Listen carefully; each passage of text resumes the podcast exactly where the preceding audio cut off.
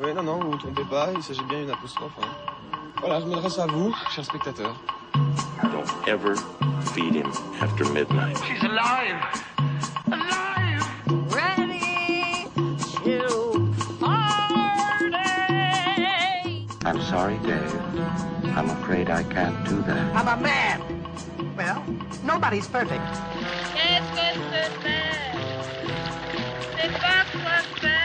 Acteurs sont à l'aise dans leur personnage, l'équipe est bien soudée, les problèmes personnels ne comptent plus, le cinéma règne. Vers l'infini Une semaine après la clôture de Cannes 2022 et dans la foulée du carton de Top Gun 2 dans les salles obscures, Hollywood déroule le tapis rouge à deux autres de ses franchises phares. Jurassic World, le monde d'après, signé Colin Trevorrow, et le troisième opus de la saga Jurassic World, c'est-à-dire le sixième dans l'univers de Jurassic Park. Pour ce qui est de Star Wars Obi-Wan Kenobi, on a arrêté le décompte depuis un petit moment. On peut seulement vous dire que la série se déroule après les événements de la Revanche des Sith et avant le début de la trilogie originale et du coup du spin-off Rogue One. On espère que personne ne s'est perdu en chemin et si jamais, vous pourrez compter sur la série Super Pumped pour vous conduire à bon port puisqu'elle revient sur la naissance de la plus célèbre des compagnies VTC. Une semaine après le festival de Cannes, toujours, sortent sur nos écrans Men d'Alex Garland projeté à la quinzaine des réalisateurs et le bien nommé Compétition officielle où le duo argentin Gaston Duprat et Mariano Cohn tourne le 7e art en ridicule. Bien loin des studios hollywoodiens et de l'agitation canoise, l'autodidacte japonais Takehide Ori crée la surprise avec le film d'animation Junkhead. Petit miracle pétard mouillé, on vous donne notre avis ce soir, Externe Nuit, c'est parti Breaking news.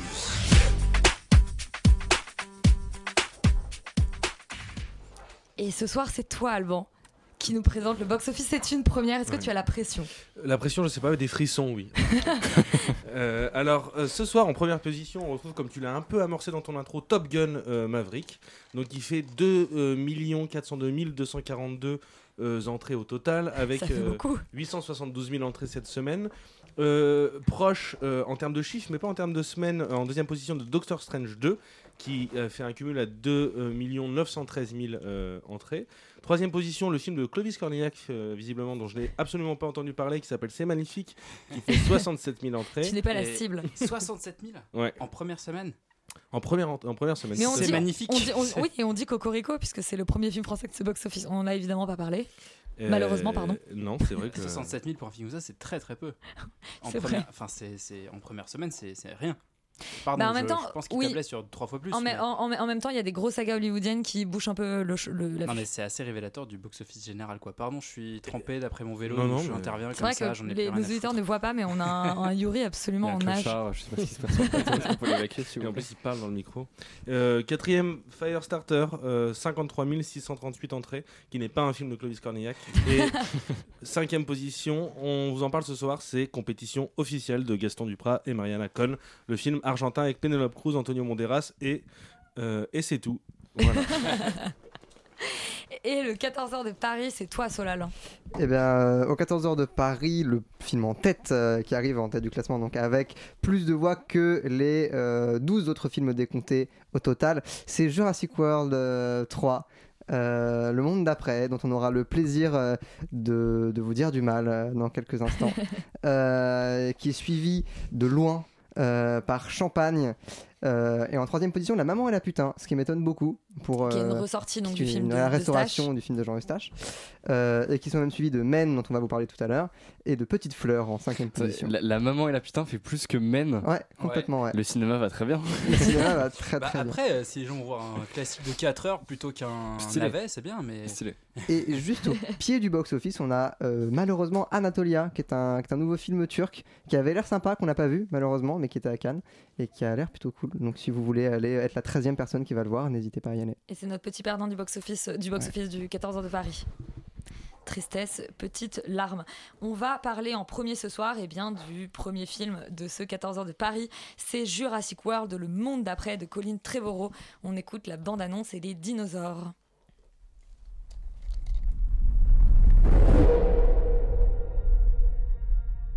Je voulais montrer quelque chose qui ne soit pas une illusion.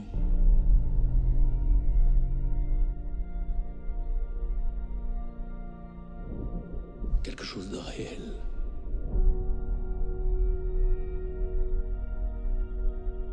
Quelque chose qu'il puisse voir et toucher. Alors déjà, la bande-annonce de Jurassic World est en VF en général. C'est un choix, voilà. C'est un choix euh, qui n'est pas anodin. Tu dis, aïe Solal, c'est toi qui as fait ce choix. Euh, Euh, J'en déduis C'était pas un choix, c'était une erreur, mais Ah une erreur bienvenue visiblement. Bah, une erreur bienvenue, effectivement. Jurassic World mérite-t-il sa bande-annonce VF Euh, ce qui est très drôle parce que je l'ai vu en VF, j'en sors Ah. de il y a euh, 15 minutes. Est-ce que ça aussi c'était une erreur? Euh, ouais, aussi. Donc c'est ma deuxième erreur VF de la journée. Ça annonce euh, que du bien. Non, bah écoutez, euh, Jurassic World, c'est donc euh, le sixième film euh, de la franchise euh, Jurassic Park, qui est donc euh, sur un lit d'hôpital avec un respirateur visiblement. Euh, Initié dans les années 80 par voilà, Steven Spielberg, ouais. Puisqu'on retrouve en plus euh, les trois euh, acteurs phares du premier euh, Jurassic Park, et donc euh, pff, voilà, tout pareil. Mais est-ce que la vraie question, euh, est-ce qu'il y a Tobey Maguire dans le film Et Non. Andrew Garfield Non. Non Bon, c'est nul alors. Non, eh ben, écoutez, euh, je sais pas. En plus, là, faut que je vous le pitch. Et franchement, euh, le scénario, il est, il est pas très très clair, quoi. Il y a des Euh, dinosaures il y a- glo- Globalement, si, ce, que ce dont vous pouvez être sûr, c'est qu'il y a des dinosaures qui vont manger des gens en arrière-plan, globalement. Euh, et que ça parle plus ou moins très très très très mal euh, de, euh, du transhumanisme et de la génétique et de l'usage de la génétique aujourd'hui, du clonage, etc. Donc, en gros, au cœur de l'intrigue, il y a une enfant qui a été clonée qui serait donc le clone qui est plus ou moins la fille d'un personnage ultra secondaire et méga obscur de la saga précédente dont on n'a jamais entendu parler et dont on se fout un petit peu. Euh, et euh, ce personnage-là a été cloné. Un autre dinosaure, donc c'est Shred Blue, donc euh, un clone du Vélociraptor du premier Jurassic World, si mes souvenirs sont bons, qui a aussi été cloné. Donc il y a tout un truc sur le clonage qui est pas méga intéressant sur l'agriculture et sur l'écologie de nos jours. C'est un peu de la philosophie de comptoir, ça a pas grand intérêt, mais euh, ma Et surtout, il y a des, euh, il y a des, euh, c'est pas des cigales, c'est des euh, sauterelles, Si, des pardon, sauterelles, ouais. mutantes, exactement Voilà. comme dans la nuée. et c'est un peu les méchants, enfin l'antagoniste du film. Voilà. D'accord. Ouais, ok. Enfin, voilà. Non, je, pr- je précise parce que effectivement, des ça, ça va dans ce truc d'agriculture des et de sauterelles. machin. Est-ce que- c'est des sauterelles dinosaures Genre Bah, des euh, c'est- archéopsauterelles Bah, oui, en c'est gros, ça, à l'époque des dinosaures, comme il y avait, enfin, à l'époque du Jurassique, comme il y avait l'oxy- l'oxygène n'était pas réparti pareil, en gros, les insectes étaient plus grands. Voilà. Bam. Techniquement, ça marche. Réponse scientifique. Voilà. Mais euh, Bravo, voilà. j'aime cette rigueur scientifique, cela. Il n'y a pas de souci. Et donc, non, si je peux essayer de sauver un petit poil le film, c'était que moi je trouvais que dans le deuxième Jurassic World, il y avait quand même des trouvailles euh, iconographiques et visuelles qui étaient vraiment intéressantes.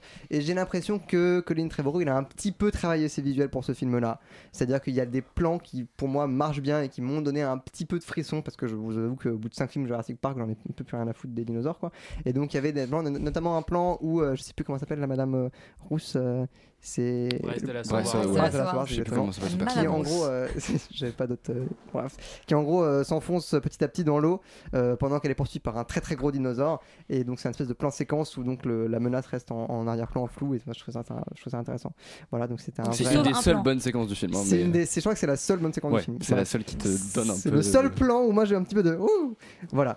Non et sinon euh, bon je trouve moi je trouve que, que, que le, que le trio donc Bryce Dallas Howard, Chris Pratt et Omar Sy sont toujours euh, bah, toujours pas bons malheureusement et donc euh, ça me désole un peu de, de les voir. Le euh, Oui, oui, enfin, Oui, il fait il son arrive grand au milieu. retour. Il fait son grand tour pendant deux trois séquences.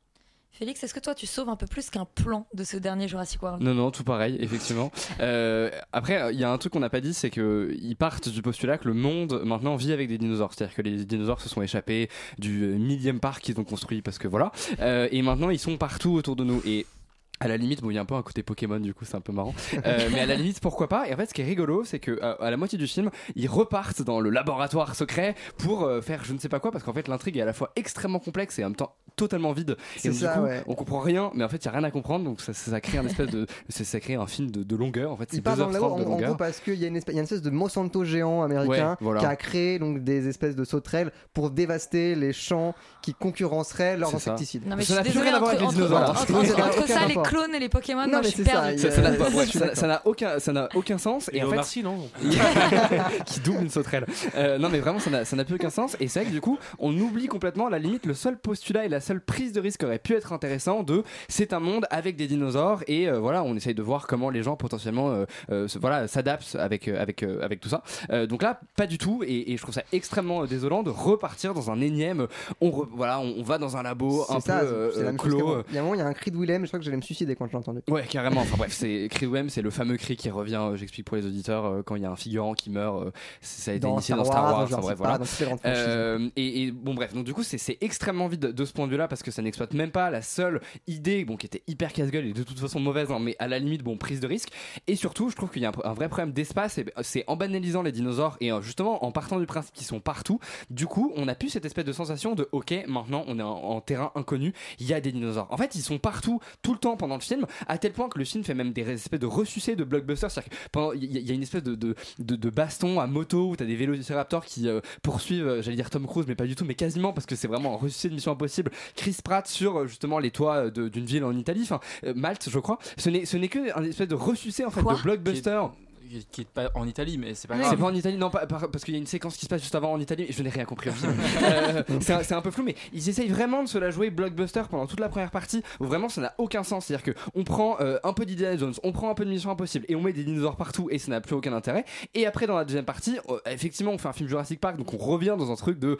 C'est un espèce de parc plus ou moins, voilà, clos. Mais sauf qu'en fait, comme on a vu plein de dinosaures avant, les dinosaures ne font plus du tout peur, on, on les a complètement banalisés. Et effectivement, la seule séquence qui fout un peu les jetons, c'est cette séquence-là, parce qu'il y a une mise en scène qui est particulière, parce qu'il y a une vraie tension, quelque chose de très re- qui anxiogène. renoue avec euh, la séquence la plus célèbre du premier Jurassic Park, Évidemment. d'eau, etc. Où c'est en, en- en figurant que ça devient intéressant. C'est ça, exactement. Et, et sinon, euh, à côté de ça, c'est vraiment juste, euh, on met des, des- des dinosaures dans, dans tous les sens qui mangent les gens. Et en fait, ça ne fait pas peur, ça n'a aucun Et Il n'y intérêt. a, a même pas le plaisir de voir un peu des grands espaces Ouais. ou de vraiment les voir de loin. ou- C'est parce qu'en fait, il y, a- il y a une espèce de banalisation de- du cadre qui est toujours. c'est- on est toujours per- perdu dans une espèce de cadre serré où ils sont toujours croppés un Ah peu ouais, à la moitié. Mais la- C'est la mise en scène est catastrophique, Ouais. en vrai, hein. Du coup, tu, toi, tu es pour la diabolisation des dinosaures, en fait, si je comprends bien. Exactement, ouais, je déteste ça. Euh, non, mais c'est c'est vrai que c'est- juste extrêmement vide. Et surtout, ce qui est fou, c'est que bon, ils, ils essayent même pas de raconter une histoire. Mais en plus, si on reprend justement ce délire de, de ramener à la vie, parce que c'est presque littéralement ça, euh, des, les personnages justement des anciens Jurassic Park, comme dans quasiment toutes les sagas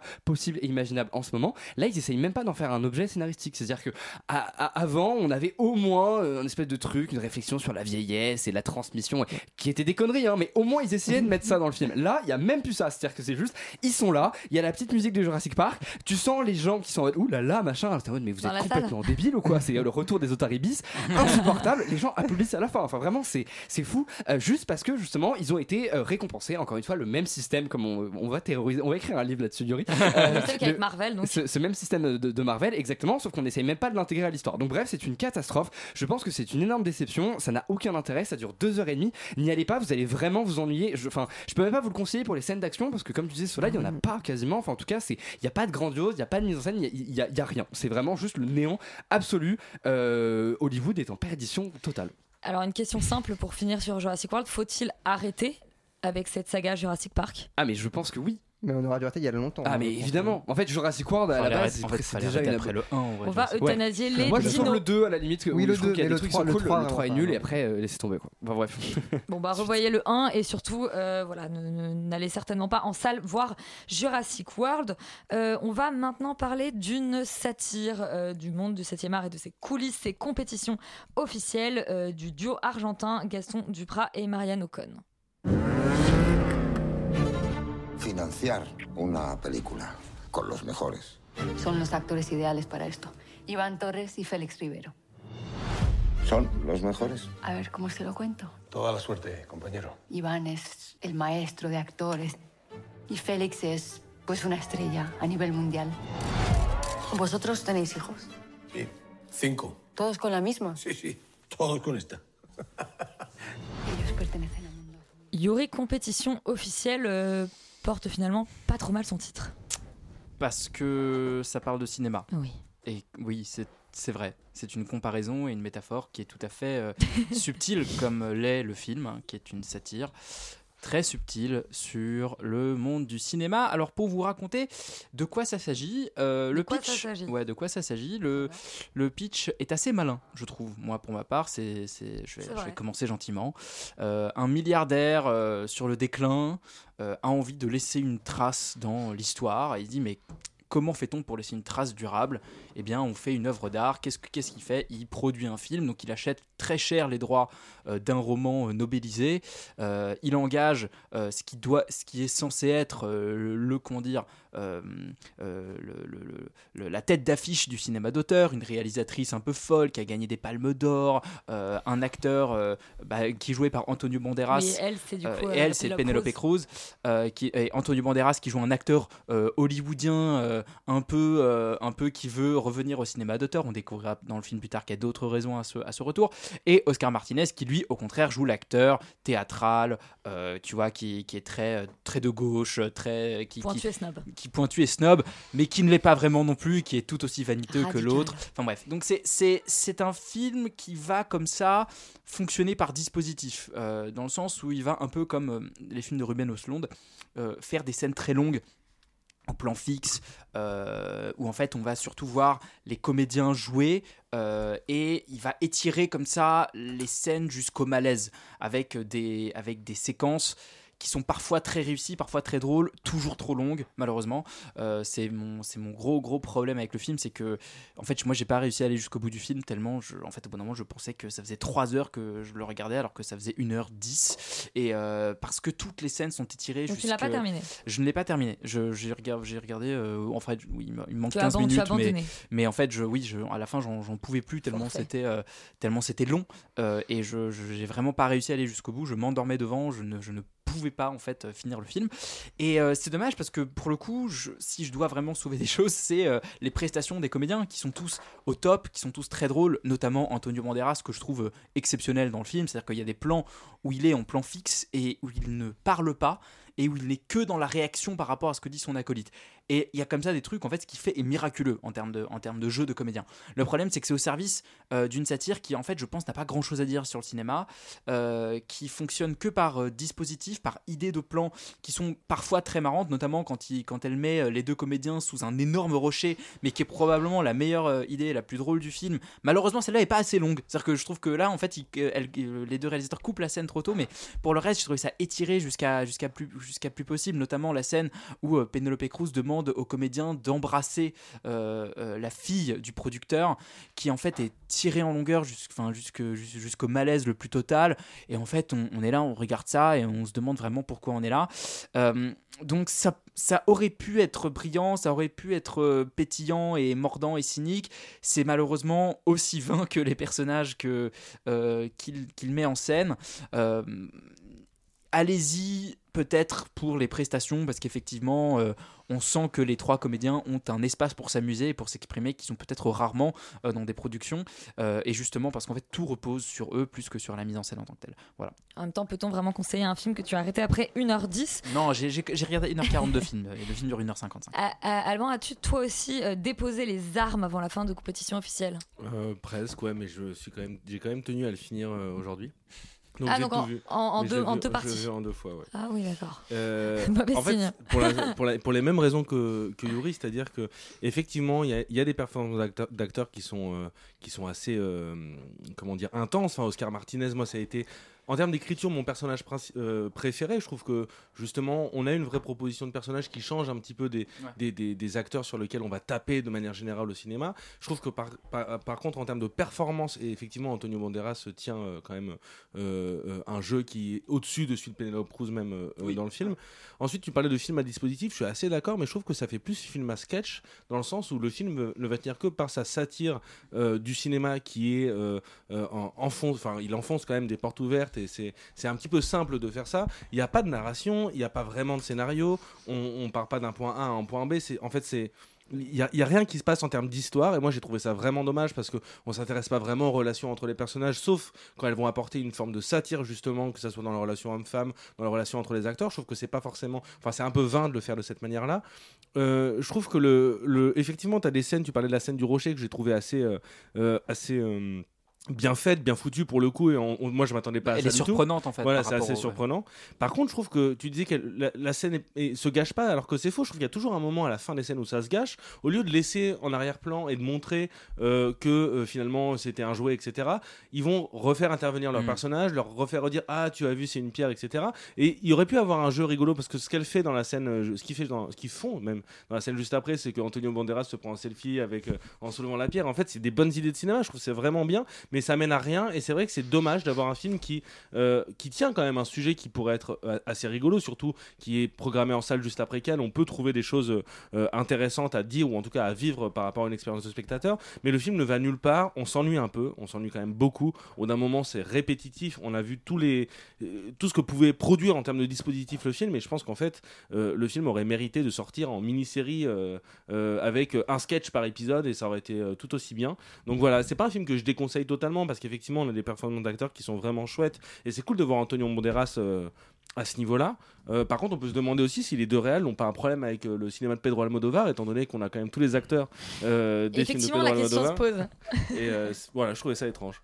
Euh, Solal. Oui, bah moi je en fait j'ai pas grand chose à dire parce que je suis assez d'accord en fait. Enfin moi j'ai l'impression que si vous voulez Ouais, je suis d'accord. Que outre, la performance des comédiens, il n'y avait vraiment pas grand chose.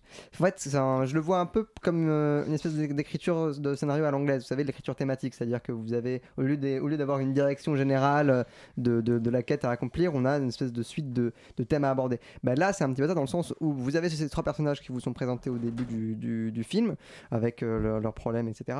Et en fait, ça va être dans telle situation comment ils vont réagir. Dans, dans telle situation comment ils vont réagir. Et, et ça avance comme ça, sans euh, toile de fond, sans réel. Par exemple, on parle d'un film sur, un, sur la production d'un film. Moi, j'aurais envie de voir, euh, de comprendre le film avancer, savoir de quoi ça parle, avoir une espèce de pitch. Là, il n'y a rien de ça en toile de fond. Si vous voulez, c'est un peu répétition 1, répétition 2, parce qu'en fait, on, suit les séries de répétitions entre comédiens. Et donc, ça, au bout d'un moment, ça commence à devenir presque tellement répétitif qu'on est un peu hypnotisé par le truc en disant, bon, euh, quand est-ce qu'on va euh, voir autre chose en fait? Et quand on voit autre chose, c'est-à-dire qu'à la fin, il y a quand même un, retournement de situation, bah, j'étais presque un peu déçu, quoi. C'est-à-dire que je me suis dit, bon, bah, à la limite, euh, pourquoi ne pas avoir fait un truc complètement hypnotisant et assumer le, côté, euh, le se passe rien, mais il se passe tout. Voilà, et sinon, oui, je, je trouve la comparaison avec Robin Oslund euh, assez juste, mais sans le, je dirais, euh, sans le côté euh, aussi politique. Ça a réussi à être plus chiant qu'un film de Robin Oslund quand même. Donc c'est. aïe, aïe, aïe. Et j'allais dire que C'est c'était euh, aussi le, le deuxième film en deux semaines qui parle des coulisses d'un film, puisqu'on avait eu coupé en ouverture euh, du Festival de Cannes. On avait de- eu 45 films à Cannes hein, qui ont parlé des coulisses de films cette année. Ça fait C'est quelques vrai. années maintenant. hein. On a souffert, on a souffert à Cannes cette Mais année. aussi ça qui est dommage, c'est-à-dire qu'en fait, ce- le cinéma qui parle du cinéma, soit effectivement ça a autre chose à dire, soit ça tourne à vide en fait. Et là, le Bah, c'est un film qui a regarde le nombril, quoi. Oui, oui, mais en fait, le problème, c'est que, c'est que, c'est que, effectivement, au-delà de satisfaire quelques clichés, comme tu disais, euh, Alban, euh, ça ne nous apprend pas grand-chose de plus.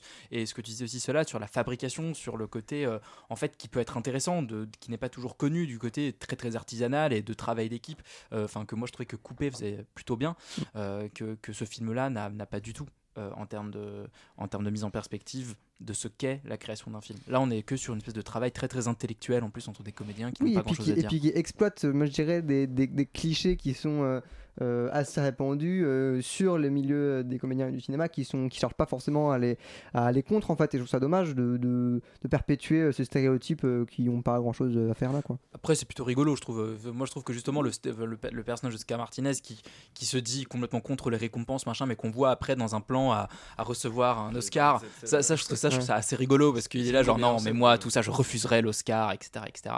Et puis après, tu le vois en train de répéter justement son speech où il refuse l'Oscar. Donc, c'est trop marrant.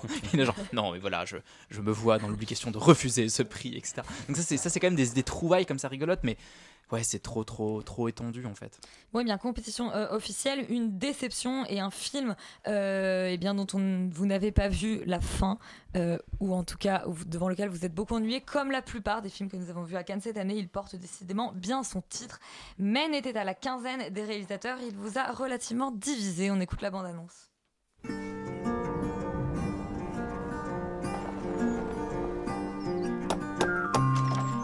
Hello. Hi. Mrs. Marlowe, yes? Harper, yes. Do, come in. The words I have to say. It's a beautiful house. But they're Will it just be you staying, or Excuse me? Mrs. Marlowe? no? No.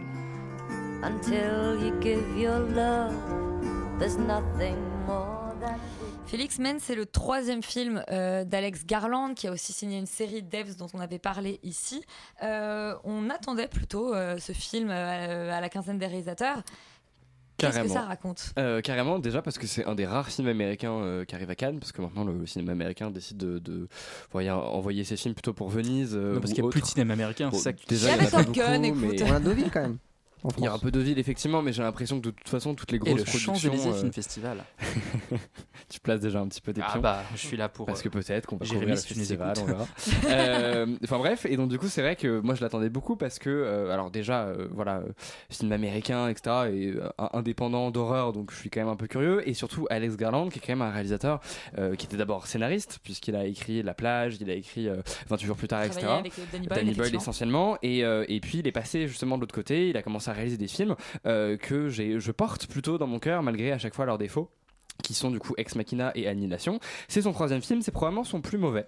Euh, et ça raconte l'histoire de Harper qui du coup, après une tragédie personnelle que je ne spoilerai pas parce que je pense que ça, enfin voilà, après tout le film essaie de développer euh, euh, tout ça. Enfin euh, justement on, peut- on peut quand même citer que dès le premier plan, on voit quelqu'un qui Oui, tombe. bon, il y a, il y a une histoire de deuil. En plus, on l'a spoilé dans l'émission canoise, je crois. Donc, euh, Il y a un homme qui tombe par une bon, fenêtre. elle, elle, Elle bah, voit- tout le monde crève. Elle voit un homme qui tombe par une fenêtre. Elle perd son mari et donc du coup euh, après cette perte elle part justement euh, s'isoler à la campagne elle loue un espèce de Airbnb qui a l'air euh, hyper fancy et magnifique et en fait il se trouve que euh, une, euh, en se baladant dans les bois une créature que se réveille la suit et cette créature en fait s'incarne à travers justement les traits d'un seul homme un seul visage qui est joué par le super acteur Rory Kin- Ki- Kinnear, je sais pas Kinnear. comment. Kinnear, ouais, je sais pas trop comment on prononce ça. Euh, qui est super, qu'on aime beaucoup et qu'on a vu dans énormément de séries, notamment Black Mirror ou Years and Years, euh, et qui en Dans fait James Bond. Et dans James Bond effectivement pardon. Euh, et qui du coup euh, euh, incarne différents justement euh, habitants masculins de justement ce village. Et progressivement en fait cette espèce de d'entité va la poursuivre enfin la poursuivre et ça va partir un petit peu en film d'horreur et en home invasion du coup puisqu'elle a loué cette espèce de maison.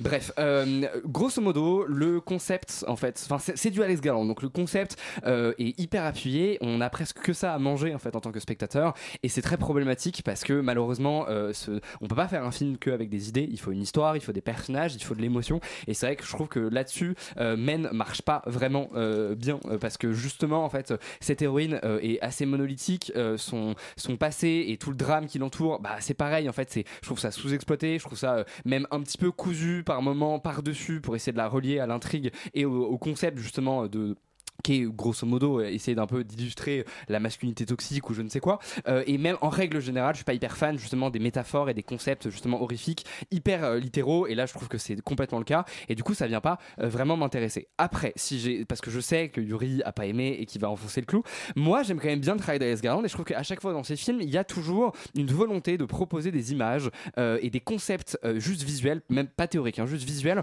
euh, qu'on n'a jamais vus qui sont novateurs euh, en tout cas qui sont dans une espèce de recherche de body horror mais en même temps mélangé avec un côté un peu mystique de science-fiction qui moi personnellement parce que c'est ma culture et que j'aime beaucoup ça viennent me toucher. Et je trouve que la fin de Men euh, et, notamment toute la dernière partie qui devient qui part un peu en, en espèce de slasher un peu film d'horreur et même quasiment euh, presque voilà, encore une fois, euh, body horror euh, mystique à la fin, marche vachement bien sur moi parce que je trouve ça ludique, parce que je trouve que c'est visuellement assez intéressant, que ça provoque, ça fait peur, ça provoque un sentiment de malaise. La salle réagissait, donc il y avait vraiment euh, une, une expérience de salle aussi euh, qui faisait que c'était assez rigolo parce que bah, c'est vrai qu'à Cannes, tout le monde, enfin voilà, roupille gros- gros- grosso modo un peu sur son siège, et là c'était pas le cas. Donc du coup, cette dernière justement euh, partie a un peu sauvé le reste parce que euh, un peu moins de sérieux aussi, c'est-à-dire que c'est un des premiers scénarios et un des premiers films de Garland où il y a de l'humour. Et en fait, on se rend compte que c'est un gars qu'on a pas mal, qui fait des, blagues qui sont plutôt rigolotes et euh, un, un humour justement assez euh, anglais, noir, etc. qui moi par, exemple me plaît pas mal. Euh, et du coup, ça, enlève un petit peu justement le sentiment de pesanteur par moment qu'il y a dans, dans- justement dans ces films qui sont quand même toujours des trucs où on essaie de, revenir à l'existence de Dieu. Enfin, il y a toujours un peu cette espèce de quête. Ex Machina, ça parlait de ça. Annihilation, ça parlait de ça. Là, il y a quand même un petit peu un côté mystique avec la figure de Adam, etc. qui revient. Bref, il est toujours là-dedans et de le voir in- introduire justement de l'humour dans son film fait que c'est un petit peu plus léger. Après, je trouve que par contre les performances d'acteurs sont super, que les deux marchent super bien. Du coup. Effectivement, euh, euh, mais malheureusement, ça ne fait pas un film. Et encore une fois, voilà, je trouve que le concept est trop appuyé, que l'histoire est trop maigre, que cette histoire de deuil ne fonctionne pas. Et je trouve la musique extrêmement lourde et, et- et appuie en fait des choses, euh, encore une fois, qu'on a déjà euh, compris et qu'on a déjà vu. Et par rapport à ces autres films, euh, justement, alors que c'est le même mec, et je sais plus comment il s'appelle, mais c'est un compositeur qui est assez connu, euh, euh, qui fait la musique. Là, je trouve qu'en fait. Zimmer. Non. Là, je trouve qu'en fait, il tombe justement dans le mysticisme, dans le divin, avec des espèces de chants, etc., qui ne, qui ne, qui ne, qui ne font encore une fois que surligner. C'est un film qui surligne. Et c'est dommage parce qu'en fait, euh, à force de surligner, tu n'as plus rien à raconter et ça ne fait pas de toi un film intelligent. Voilà. Après, est-ce que je vous le conseille En vrai, oui, parce que je pense que c'est quand même un des films les plus originaux et euh, fun à regarder actuellement. Mais c'est pas un grand film du tout, c'est pas son meilleur et je vous conseille plutôt de vous pencher justement sur le travail de Garland, de regarder Annihilation, qui est un film que moi personnellement j'affectionne beaucoup et que je sauve. Qui est sur Netflix. Exactement, et surtout regarder Devs, sa série qui est et qui est passée un peu en dessous des radars, j'ai l'impression, dont on avait déjà parlé sur Nuit. Ouais, donc on avait dit beaucoup de bien. Et tu parles d'expérience de, de, de salle et à la quinzaine. Et il faut quand même, pour nos auditeurs qui connaissent pas Cannes, dire qu'à la quinzaine des réalisateurs, très souvent, il y a un film d'horreur qui fait un peu parler. Donc il y avait eu euh, It Follows, il y avait eu Green Room euh, cette année. Euh, c'est Men. Mais tu n'as pas l'air très séduit, Yuri. Bah, je sais pas pourquoi vous dites ça. Euh, non, moi je tire la gueule. non, mais, non, mais alors je, je tire la gueule parce que pour la petite histoire, je me suis pris la flotte sur mon vélo. Et euh, On y revient. Voilà, et donc, euh, donc j'ai j'ai froid, mon t-shirt est mouillé, c'est dégueulasse, voilà. Et je sens mauvais. Mais ça, c'est un détail parce que nous sommes là pour parler de cinéma. Il y a et pas donc, les odeurs, je, non, non, pas. mais je, je, moi, je sauve le début et je sauve la fin du film en fait. C'est-à-dire que concrètement, j'aime euh, la mise en place, euh, j'aime euh, même ce plan de mec qui tombe par la fenêtre, je trouve assez joli. Euh, j'aime euh, la mise en place de l'univers, de l'étrangeté, de l'humour, effectivement, parce que les dix premières minutes, c'est euh, donc ce personnage qui est joué par Jesse Buckley, auquel on fait visiter la maison, pas et qui est qui est donc accueilli par cet anglais du, de, de la campagne, qui est joué avec beaucoup de drôlerie par Rory Kinnear. Et en fait, effectivement, c'est hyper drôle. C'est-à-dire qu'on on est là, on se dit ah tiens, c'est drôle, en même temps c'est étrange, on sait un pas trop. ouais. C'est un peu gênant. Et euh, plus ça va, plus je trouve qu'il n'exploite pas cette drôlerie, ou alors il l'exploite d'une manière. Je suis assez d'accord avec toi sur le côté anglais en fait du film, euh, beaucoup plus que dans ses, que dans ses précédents, euh, parce qu'en fait il y a un truc très, euh, euh, comment dire, très, euh, euh, ouais, très grossier parfois. C'est-à-dire que les, les, les Outrancier, ouais. outranciers, les, les, les, les costumes sont grossiers, les, les, les maquillages sont un peu outranciers, et du coup en fait. Mais comme ça reste Alex Garland, il reste quand même très très premier degré également. Et donc de ce point de vue-là, moi j'avais toujours un peu de mal à me dire, ok, est-ce que là je suis censé me marrer parce que je vois le même acteur jouer 14 rôles euh, au sein de la même scène ou est-ce que je suis censé être mal à l'aise? Parce que si je suis censé être mal à l'aise, je suis pas forcément mal à l'aise pour les, pour les bonnes raisons. Je suis plutôt mal à l'aise parce que bah, les maquillages sont pas très bien foutus et que globalement euh, tout ça fait un peu euh, postiche de farce et attrape. Et en même temps, euh, le, le- est-ce que je suis censé me marrer? Mais dans ce cas-là, pourquoi me mettre de la grosse musique qui fait peur ou euh, euh, des, des chœurs euh, d'église comme ça? Et donc en fait, le film dans, dans sa partie du milieu que j'apprécie moyennement, euh, se euh, travaille toujours comme ça un mélange des genres euh, que, que moi, je, en tout cas, que j'ai trouvé très vain en fait et euh, que, que je, auquel j'ai pas du tout accroché parce que justement, comme tu as dit Félix, et je suis assez d'accord sur ce point-là, ça ne fait que surligner ce que tu comprends déjà et, et, parfois on a un peu l'impression qu'il te prend pour un, peu trop pour un con euh, en disant Eh, t'as vu- bon écoute j'ai un concept brillant mais pour être bien sûr que tu le comprennes je vais te l'expliquer 12 fois et demi. Et, euh, et, du coup en fait le concept n'est pas si brillant au bout d'un moment il faut l'expliquer tant de fois.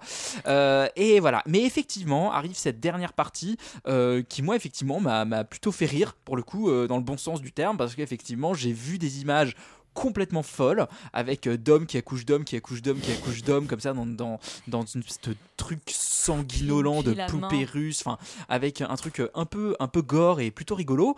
Et, euh, et, et parce qu'effectivement euh, il ne se base plus que sur son image il ne se base plus que sur son euh, sur sa sur sa capacité à créer de l'épouvante du malaise au sens premier du terme et de l'horreur. Et à partir de ce moment là effectivement on s'amuse on prend son pied et, et on est plutôt plutôt heureux d'être dans cet univers là mais malheureusement malheureusement, pour moi, effectivement, la trame du personnage principal, euh, joué par euh, Jesse Buckley, est bien trop faible pour faire tenir la métaphore qu'il veut nous faire rentrer dans le crâne euh, sur 1h40 de film. Mais effectivement, en termes de mise en scène pure, en termes de visuel pur, c'est probablement ce que vous verrez de plus intéressant au, cin- au cinéma cette semaine. Donc si vous aimez un peu les expériences, en plus pas trop longues, hein, parce que c'est 1h45, euh, on- ça passe très vite, et puis il y a quand même une, une, vraie... en tout cas, c'est un film qui, voilà, qui avec beaucoup de sincérité, et beaucoup de, de, voilà, de, passion et de force. Donc on, y va quand même, on est pris euh, dans ce geste-là, et on... voilà, moi personnellement, j'ai pas été convaincu jusqu'au bout, mais je, je déconseillerais clairement pas d'aller voir ce film. Et ben, on vous encourage donc à, aller voir euh, Men et en tout cas à découvrir le travail euh, d'Alex Garland. Le dernier film dont on parle ce soir avant de s'aventurer sur le terrain des séries, c'est Junkhead, un film. Alors visiblement fait par un autodidacte japonais qui s'appelle Takehide Ori qui aurait mis 7 ans à créer ce film d'animation. On écoute la bande-annonce.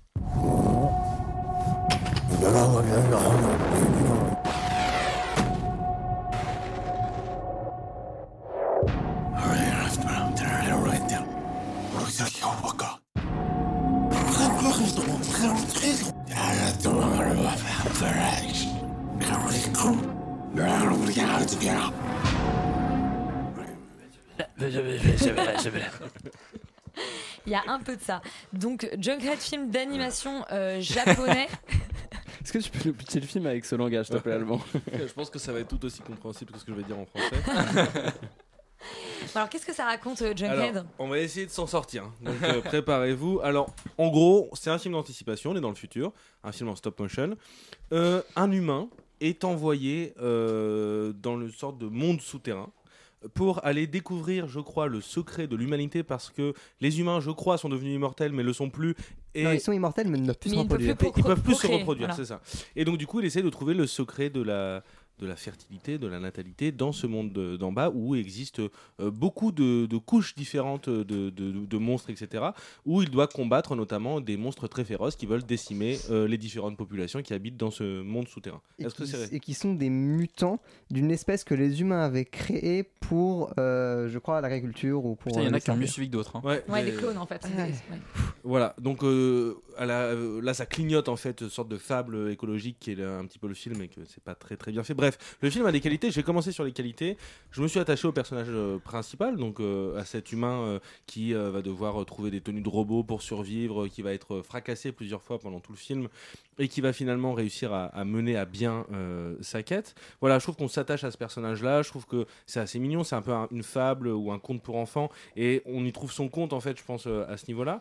Ensuite, le problème, c'est que le film, euh, voilà, euh, euh, jongle av- avec différents styles, différents modes aussi de manière de raconter les histoires. Le film surfe un petit peu avec des Parfois, il essaie de faire des films d'horreur. Enfin, il y a des monstres qui sont créés. Le problème, c'est que les monstres, ça fait comme je sais pas comment dire ça, mais c'est toujours les mêmes monstres, ils ont toujours la même tête, c'est toujours les mêmes, les mêmes mécanismes euh, sur lesquels vont reposer ces bêtes-là. Donc c'est des bêtes qui ressemblent, euh, vu que vous en parliez la semaine dernière, aux, bêtes dans les trois premières saisons de Stranger Things, enfin, des sortes de, voilà, de, de- bêtes monstrueuses. Il y a une sorte de d'emprunt, en tout- je sais pas si c'est un emprunt euh, cohérent, mais il y a des petites bêtes qui viennent, qui viennent l'aider. Je connais pas leur nom, je crois que c'est même pas cité.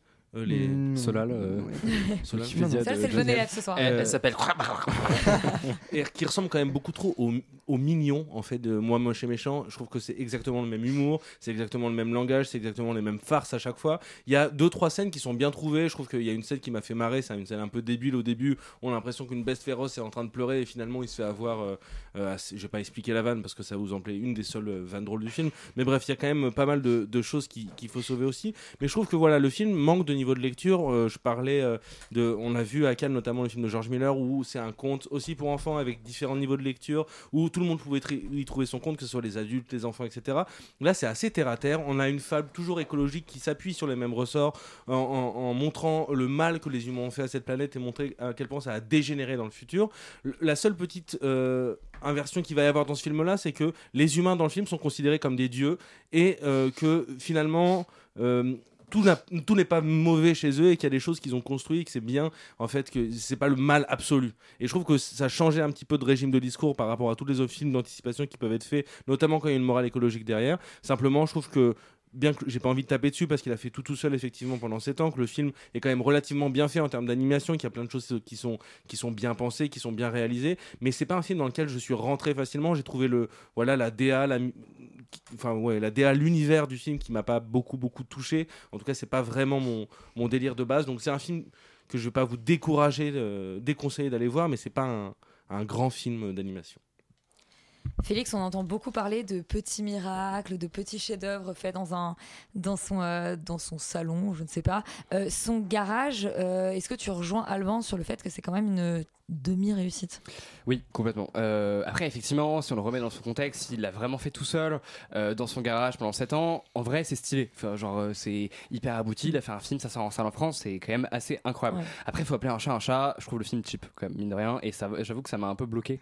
Même si je trouve que l'animation en tant que telle est hyper clean et que d'ailleurs, il, il profite de, de- de- d'une vraie gestation d'espace où il fait bouger sa caméra dans tous les sens. Il y a des zooms, il y a vraiment des déplacements. Il n'y a pas ce côté fixe, un peu marionnette comme peut faire Wa- Wes Anderson par exemple. C'est pas du tout une critique, mais c'est vrai que naturellement en animation, on va faire un peu des scénettes comme ça parce que Surtout bah, dans du stop motion. Stop motion, oui, pardon, exactement. Euh, euh, c'est, pas compliqué de faire bouger la caméra, mais on va limiter Bah, quand un petit peu, ouais. ou alors juste. C'est euh, l'animation, enfin, image par image, faut expliquer. euh. oui, en gros, le stop motion, c'est on prend des marionnettes et on les, effectivement, on prend des anime. photos, on les a mis image par, image et ça fait un mouvement. Et donc, du coup, forcément, penser sa caméra, enfin, penser des mouvements un petit peu compliqués dans, en, en 3D où la caméra vraiment bouge autour des personnages, etc. C'est un peu compliqué. Et là, en fait, il va venir piocher euh, beaucoup de références, notamment dans des films d'action, etc. où t'as la caméra qui bascule d'un personnage à un autre, etc. qui rend la chose assez ludique, les combats assez marrants. Et, je trouve que, euh, encore une fois, euh, pour un mec qui fait ça tout seul, c'est assez bluffant.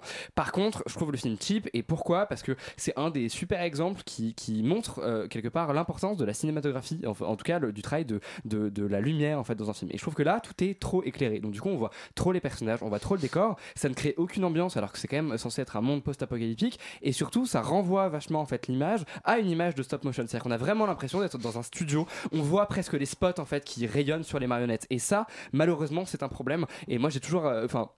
Je pense toujours que c'est mieux justement de, cacher plutôt que de trop montrer. Et là c'est un peu du coup l'inverse. Il n'y a pas du coup d'ambiance qui se dégage réellement. Et j'ai du mal à croire à l'univers. J'ai du mal à croire justement à tous ces personnages. Après pour finir ma chronique c'est un peu compliqué de parler de Junkhead sans parler d'un autre film que j'ai vu mais que personne n'a vu parce qu'il n'est pas encore sorti en France. Et je suis pas sûr qu'il sorte en France un jour mais qui sortira potentiellement sur une plateforme. C'est Mad God de Phil, de, de Phil Tippett qui est en gros un des pionniers justement en la matière d'effets spéciaux. Il a fait les effets spéciaux de Star Wars de Jurassic Park etc etc et en fait il a mis 30 ans à faire aussi un film en stop motion qui s'appelle Mad God et qui raconte l'histoire d'un personnage qui euh, justement euh, est parachuté dans un univers complètement cauchemardesque. Et c'est vraiment quasiment le même film. Et en fait ce qui est incroyable avec Mad God c'est que l'univers existe. Il y a vraiment un- une sensation de il y a des créatures qui ne se ressemblent pas. Il y a, des il y a vraiment des, coins d'univers qui ne se ressemblent pas. C'est c'est- ça fourmille de détails. Et là malheureusement je trouve que dans Junkhead il y a un peu une sensation de labyrinthe. C'est à dire que tous les couloirs sont un peu les mêmes. Et ça encore une fois je pense que c'est dû au manque de moyens. Il y a un côté un petit peu d'enfermement qui fait que l'univers va pas venir spécialement me toucher. Moi l'hu- l'humour effectivement c'est un peu comme allemand ça m'a pas fait beaucoup rire. Et donc du coup euh, bah je trouve ça sympa sans plus. Je trouve ça impressionnant pour ce que c'est. Mais euh, voilà je, je vais pas non plus survendre le film parce que j'ai été un petit peu déçu euh, pour être honnête avec vous. Après ça reste un film très correct avec justement son lot de réussite et son lot de, de, défauts. Et, et ça reste quand même très impressionnant voilà pour un film d'animation fait tout seul Yuri, est-ce que tu rejoins tes camarades sur Junkhead? Bah, la grande qualité du film, c'est qu'il a tout fait tout seul, et le grand défaut du film, c'est qu'il a tout fait tout seul. Enfin, c'est que, en fait, c'est, en résumé, c'est ça. Parce que vous avez parlé, en fait, je, vous rejoins totalement sur, en fait, sur vos réserves sur le film, mais également sur, euh, sur, vos, sur vos qualités. Moi, je vais pointer ma grosse, grosse, grosse réserve, c'est le design sonore euh, du film que j'ai trouvé, en fait, particulièrement douloureux. Ça rend le film quasiment irregardable par moment. Enfin, pour être Inécoutable, du coup. tout à fait sincère. Oui, mais en fait, quasiment irregardable parce que, en fait, il fait aussi toutes les voix. Donc, Ah, ah bah oui. Ouais, ouais, il fait toutes les voix, donc Ah il oui. fait les voix, il fait les voix, il fait les voix des monstres, il fait les voix des, des, des, femmes, des hommes, de tout le monde. Et du coup, en fait, euh, Ah, ça, ça, ça rajoute au côté cheap du film, mais si ce n'était que ça. Euh, Puisqu'en fait, effectivement, c'est que un truc où il, très guttural, euh, comme ça, et en fait, tu entends quasiment une espèce d'ASMR de, de mec qui se racle la gorge euh, pendant 1h50, et, et c'est franchement très compliqué à regarder, mais vraiment physiquement compliqué. C'est-à-dire qu'à un moment, je, on en a marre, on a envie de, de, de- de tout péter, alors que le film n'est pas si agressif que ça en termes de visuel, il est plutôt rigolo, plutôt mignon, effectivement. Moi j'étais assez impressionné euh, techniquement par le film parce qu'effectivement il a, je trouve, des, des espèces de, de, moments de folie, de mouvements de caméra qui n'ont aucun sens, qui sont pour le coup très très ancrés, je trouve, dans l'animation japonaise. Mais en fait, voilà, où la caméra va faire n'importe quoi pour, euh, pour zéro raison, mais c'est cool, donc on le fait. Et en fait, le, film est assez généreux là-dessus, je trouve. Et, effectivement, quand on sait qu'il a tout fait tout seul, c'est assez impressionnant. Mais le fait qu'il fasse toutes les voix tout seul, en fait, moi, ça m'a. En fait, j'en pouvais plus au moment d'entendre.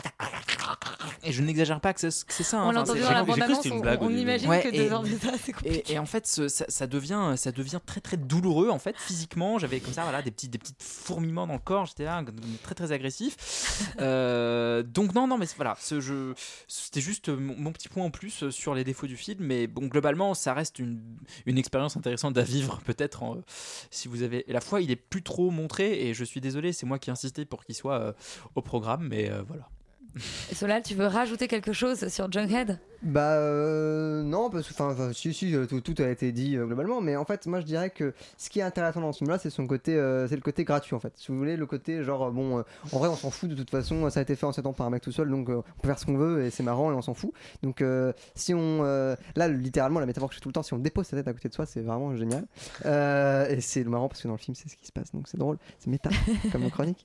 Mais mais voilà, non, moi je, je trouve un peu dommage, c'est que le film s'aventure par moment et c'est ce qui est cool pour un film fait par un mec tout c'est qu'il s'aventure dans, des terrains philosophiques un peu intéressants, qui sont que en gros donc l'humanité qui est considérée comme des dieux qui habitent à la surface de la Terre, etc.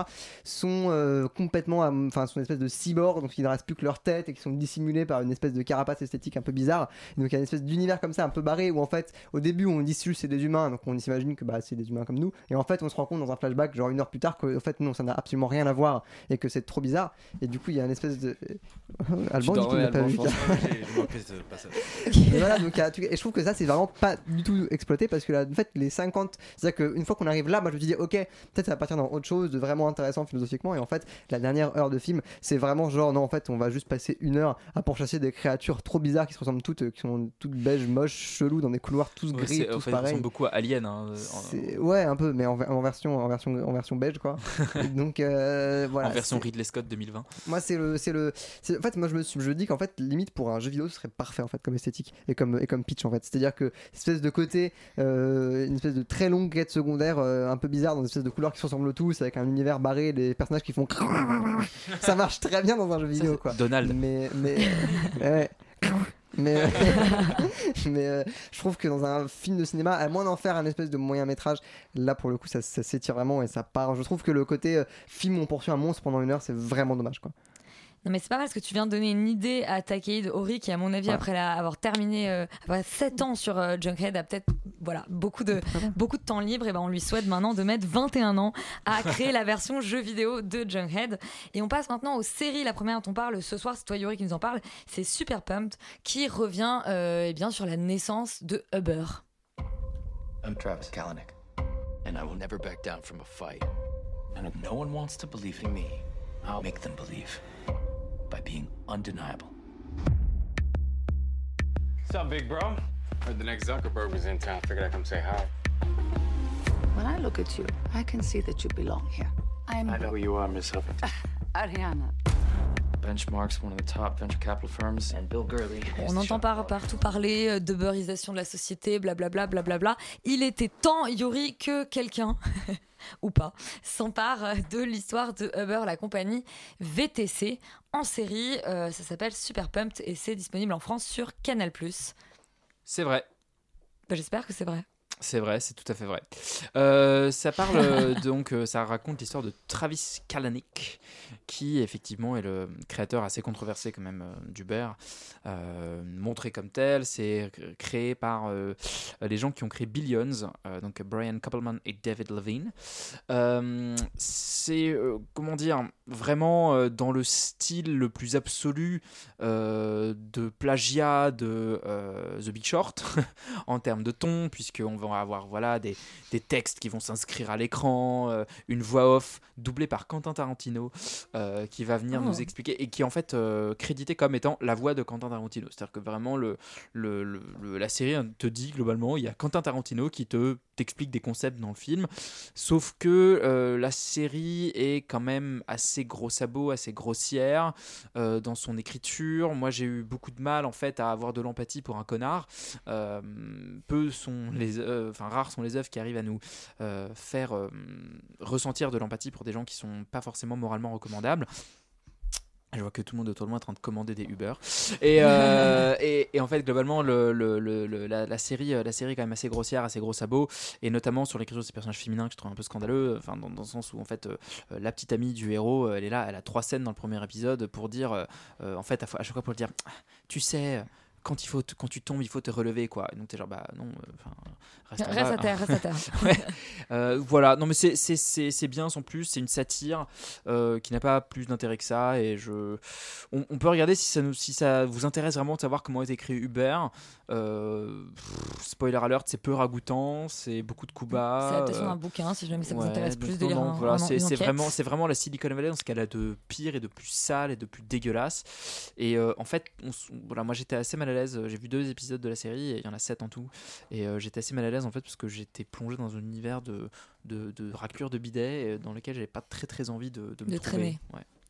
Donc tu nous recommandes qu'à moitié euh, Super Pumped, en Ouais. tout cas pour les gens qui sont curieux de savoir ce qui se passe derrière l'application sur laquelle ils font nombre de commandes. Et l'autre série dont on parle ce soir, c'est Star Wars Obi-Wan Kenobi. Euh, Est-ce que j'ai vraiment besoin de vous en dire plus? On écoute la bande-annonce.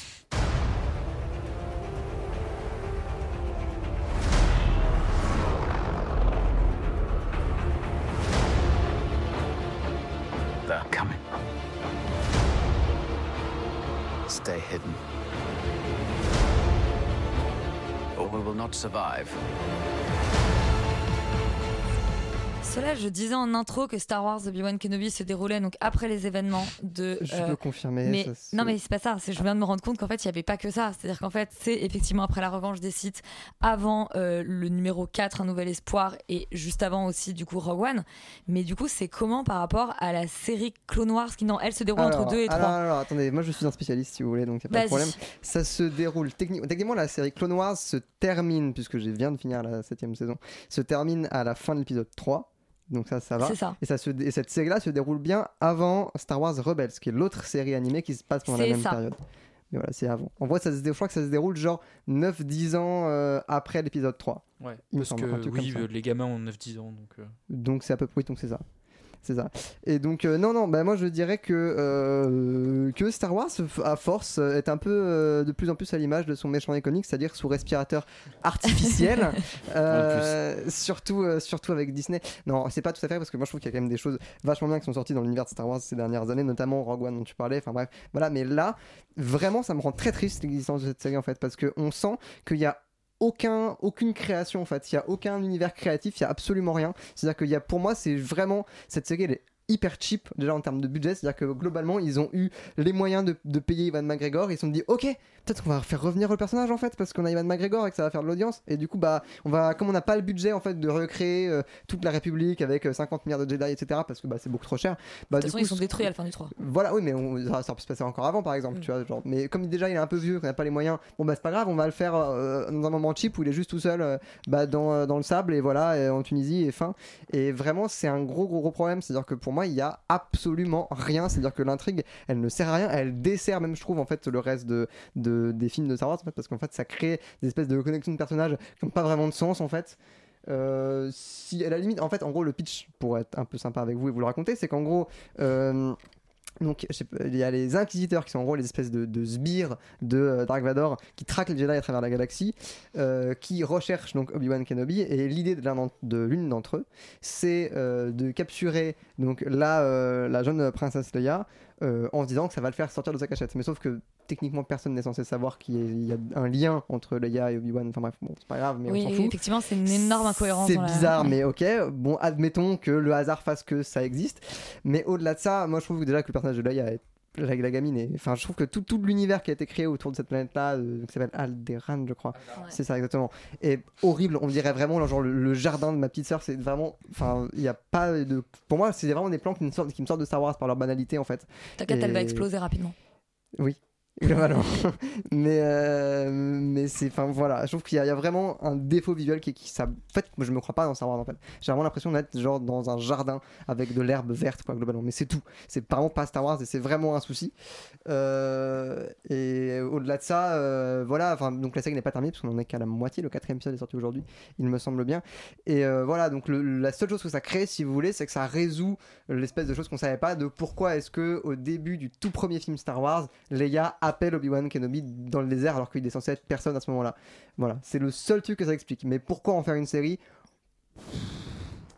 Pour que les gens s'abonnent à Disney Plus, Solal. Enfin, Oui, je- vraiment- C'est le côté Madeleine de Proust de retrouver ce bon vieil Obi-Wan, euh, Yori. Et le, ce bon vieux Hayden Christensen. Mais oui, hein, incroyable. Qui est donc Dans le euh, costume, ouais. dans le costume de Ressuscité Dark pour le coup. Vador, ressusc- littéralement ressuscité. Euh, ce bon Hayden Christensen. Je suis même pas sûr que ce soit lui qui fasse la voix en plus. Euh, Non, bon. non, c'est toujours pas Non, lui. ça a Non, jamais non. été lui qui faisait la voix. Et euh, Je crois que la voix, c'est euh, Takei Dori. Euh, si seulement. Euh, non, alors, mais en fait, pourquoi ça fait cheap? Et je, je- je vais rebondir sur ce que tu dis, Solal, c'est que. En fait, ils ont eu une idée de production géniale sur le Mandalorian, c'est qu'ils ont créé cet euh, espace de tournage en écran LED. Pour expliquer un peu aux gens ce que c'est, c'est, des écrans, en fait, ça remplace les, fameux écrans verts sur lesquels on faisait des effets spéciaux, en fait, sur lesquels on va créer des environnements numériques euh, dans lesquels les acteurs vont pouvoir jouer et, euh, en fait qui vont être filmés in situ. Et donc c'est un, plateau comme ça qu'ils ont construit et sur lequel en fait ils enchaînent maintenant les tournages des séries Star Wars. C'était assez cool sur le Mandalorian parce que euh, c'était la première fois qu'on le faisait. Donc en fait ils ont euh, pris du temps à se poser des questions. Mais alors comment on va faire les environnements? Comment on va comment va les tourner comme ci? Comment on va les tourner comme ça? Et là, bah, en fait, comme les séries s'enchaînent à la, à la chaîne, eh bien, bah, les environnements sont effectivement de moins en moins travaillés, il y a de moins en moins de trouvailles visuelles. Moi, je serais un peu moins sévère que toi, Solal, quand même, parce que je prends néanmoins du plaisir à regarder cette série. C'est peut-être un un plaisir un peu, simpliste, un peu simple, un peu, premier degré, euh, de pur, euh, on va dire, de pur divertissement popcorn. Euh, mais moi, j'aime bien retrouver Ewan McGregor dans ce rôle, euh, parce que je trouve qu'en fait, tu sens qu'il est là aussi parce qu'il a envie d'être- là et pas parce qu'il a un divorce qui a coûté cher. Euh, et que globalement, je trouve que l'interaction avec la petite princesse Leia marche plutôt bien et j'aime bien cette, euh, cette idée qu'ils ont eue de, de, leur, de, leur, de raconter un peu leur histoire. Oui, pourquoi le faire en 8 épisodes? Eh, Bonne question, je ne sais pas. Oui, puis moi, c'est surtout le fait de, de faire se rencontrer Obi-Wan et Dark Vador à ce moment-là que je trouve assez horrible. Enfin, ça, pour moi, ça casse tout le, tout le côté euh, mystique de, de la retrouvaille dans le tout premier film en fait. Moi, je suis pas complètement d'accord parce qu'il se passe quand même encore 15 ans avant qu'ils se retrouvent dans le, dans, dans, dans le premier film. Mais je, en fait, rentrer maintenant dans la, dans la chronologie des Star Wars, des Non, mais pourquoi, des comment, on pouvait aussi se poser la question de pourquoi faire euh, des séries animées Star Wars, pourquoi faire des machins Star Wars, des produits dérivés, pourquoi faire un Christmas special avec des Wookiees. Enfin, on peut se poser plein de Non, mais questions disons sur. que euh, t'as le droit sur, à plus de liberté quand tu vois quand tu fais The Mandalorian et que tu t'intéresses à un personnage extrêmement secondaire qui a une Oui, quête qui n'a rien à voir. Pour moi, le problème, c'est que cette série-là, pour moi, elle, elle a ce- le- son vrai problème, c'est le fait que c'est tourné en vrai, en fait. C'est-à-dire que pour moi, il y a une vraie liberté créatrice avec beaucoup moins de moyens que le live action. C'est-à-dire dans la série animée, on fait des choses vachement bien dans Star Wars. Je trouve que les séries Star Wars Rebels ou les derniers épisodes de Clone Wars, ils sont vraiment, vraiment bien. Parce que l'animation, c'est quelque chose qui permet de faire absolument ce qu'on veut. Donc on peut faire vivre un univers aussi gargantuesque que celui de Star Wars en n'ayant pas forcément les moyens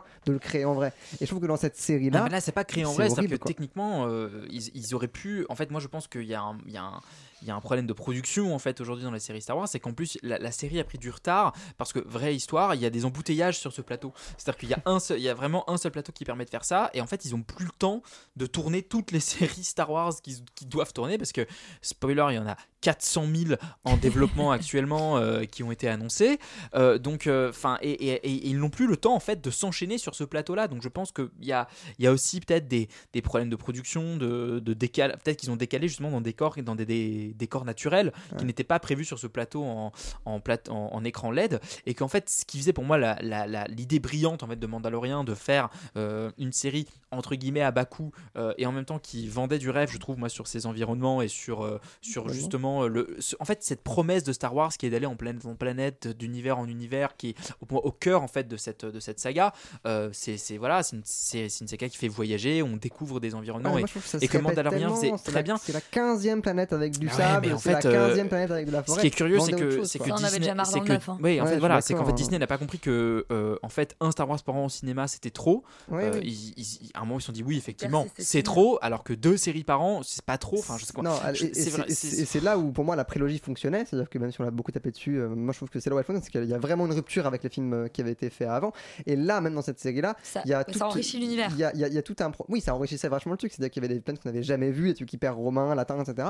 Et là, il y a un truc qui est vraiment hyper, qui rend le truc encore plus cheap que ce que c'est- ce qu'il était que j'ai pas précisé, c'est que Obi-Wan a des flashbacks dans cette série-là. Il y a des flashbacks où il se rappelle donc des événements qui se passent dans les films, et donc c'est littéralement des images des films en fait. Et que quand on passe de l'image des, des films à l'image de la série, ça fait très très mal quoi. Pourtant, c'est pas très beau, hein, la première trilogie. Oh, moi, je suis Ah, pas la prélogie. euh, Moi, la le- Moi, je prélogie- l'aime, moi, je l'aime, euh, cette prélogie. ouais, La aussi, prélogie, je l'aime beaucoup, elle Moi aussi. Mais, mais on l'aime tous beaucoup. Euh, Ah ouais, et- retire ce que t'as dit, ouais. Non, mais on en parlera en off. J'adore la prélogie, mais je trouve pas ça forcément extrêmement beau. Il y, a- il y a des gens après nous parce qu'on peut faire une heure sur Star Wars si vous voulez. Allez, je suis chaud, hein. euh, non, Extraordinaire maintenant, c'est c'est terminé, désolé.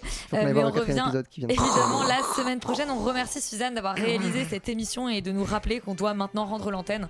Euh, restez sur Radio Campus Paris. Bonne soirée.